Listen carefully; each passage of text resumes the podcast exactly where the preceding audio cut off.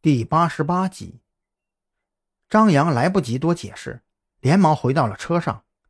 赵军有些不明所以，可这个时候他也只能选择相信张扬。张扬事先调整好了导航，赵军上车以后，直接将车启动，再次狂奔起来。张扬语气有些急促：“理论上有二十分钟车程，我们尽量在十分钟以内到达那里。”现在我们落后凶手的时间已经不足半小时。如果凶手真的要对蓝雨桐不利，把他关入下水道，倒还是一件好事，至少他在下水道里能坚持很久。但要是被捆住手脚丢进水井，那就非常危险了。你确定是那个皮革厂吗？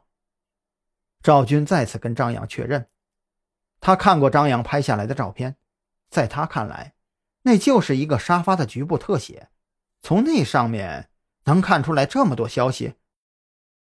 张扬的回答十分肯定，这就是雨桐留下来的线索。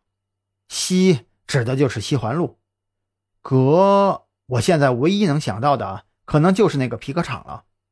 至于这个井，应该是具体的位置，有可能在皮革厂内，也有可能是在皮革厂附近。我们需要逐一的排查，这可能需要很长的时间。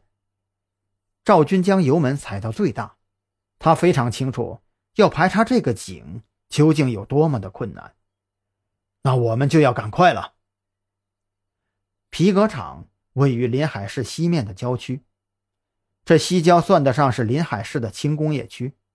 来这里上班的人，一般中午都是在公司食堂里吃饭，所以附近的车流量。并不是很大。张扬他们很快就找到了那家皮革厂的具体位置。这里门禁很严。赵军亮明了身份以后，那门卫倒也是非常的客气。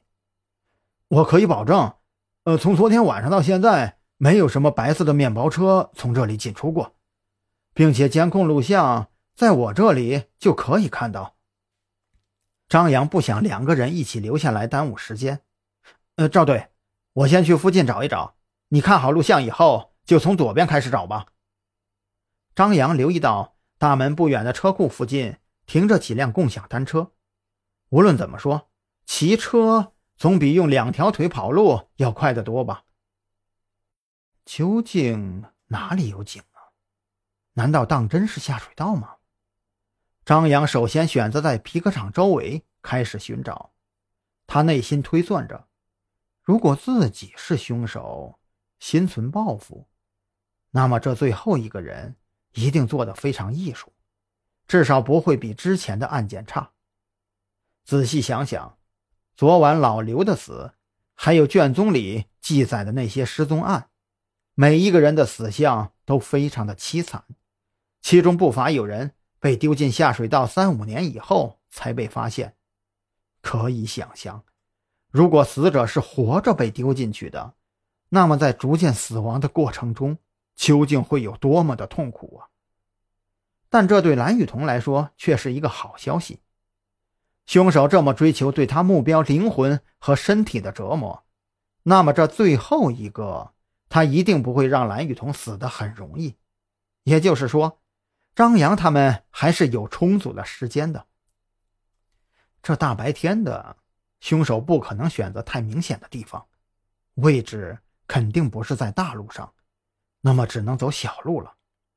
张扬拐进小路，沿着皮革厂的外墙寻找，寻找了十多分钟，也没有看到跟井有关的地方。